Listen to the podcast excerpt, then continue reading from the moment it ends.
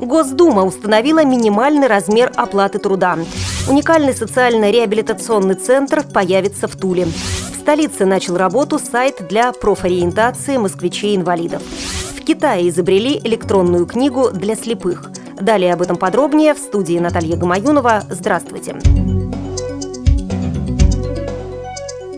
Госдума приняла поправки в закон о минимальном размере оплаты труда, по которым с 1 января 2013 года он увеличится на 800 тысяч рублей. Повышение обусловлено задачей его приближения к величине прожиточного минимума, отметили ранее в Министерстве труда. По оценке Министерства, в апреле 2012 года численность работников, получающих заработную плату в размере до 5 тысяч рублей, составила 2% от численности занятых в экономике. Половина из них занята в бюджетной сфере, что составляет 650 тысяч человек, включая порядка 160 тысяч совместителей и работников, занятых неполное рабочее время. Установленная величина прожиточного минимума на 2013 год в Российской Федерации в соответствии с проектом федерального бюджета составляет 6 тысяч рублей. Также парламентарии утвердили страховые тарифы на обязательное соцстрахование от несчастных случаев на производстве и профессиональных заболеваний на 2013 год и на плановый период 2014-2015 годов. Сохраняется 32 страховых тарифа на обязательное соцстрахование от несчастных случаев на производстве и профессиональных заболеваний, а также льготы по уплате страховых взносов в размере 60% для инвалидов первой, второй и третьей групп. Эти льготы планируют распространить и на индивидуальных предпринимателей, использующих труд инвалидов.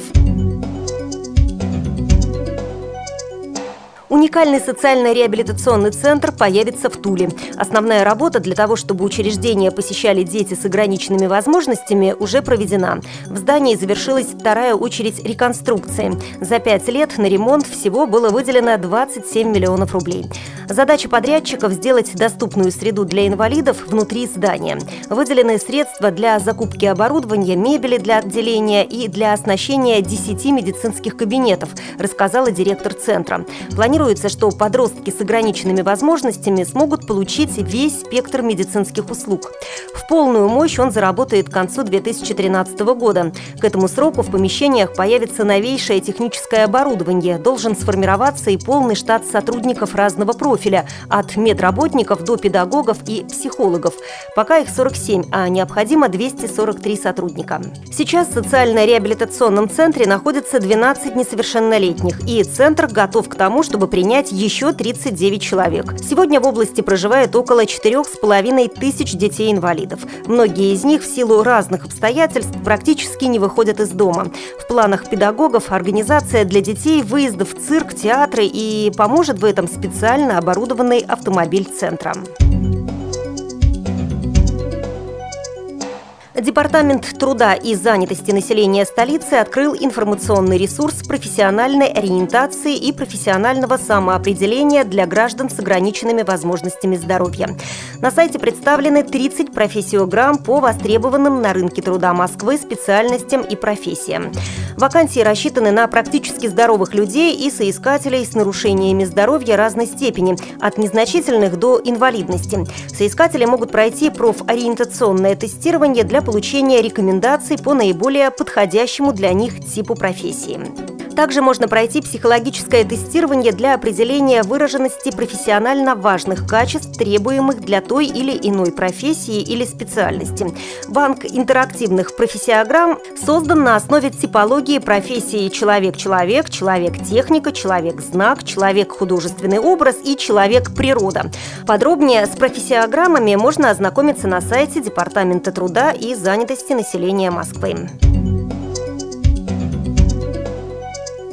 В Институте вычислительной техники Академии наук Китая успешно разработана электронная записная книжка для слепых.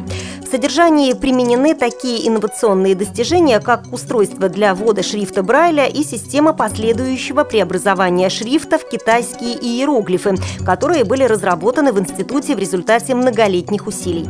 Поэтому использование такой записной книжки очень просто для слепых людей, умеющих пользоваться этим шрифтом. Более того, ее можно подсоединить к персональному компьютеру, чтобы преобразовать записанный шрифт в обычный текст или речь, а также она способна осуществлять звукозапись и делать подсказки. Наряду с этим новая электронная записная книжка отличается низкой себестоимостью производства и удобством для пользователей. При помощи Пекинской ассоциации инвалидов первые образцы были розданы слепым людям для опытного использования. Итоги практического пользования данным устройством подтвердили удобство электронной записной книжки для письменной и речевой записи.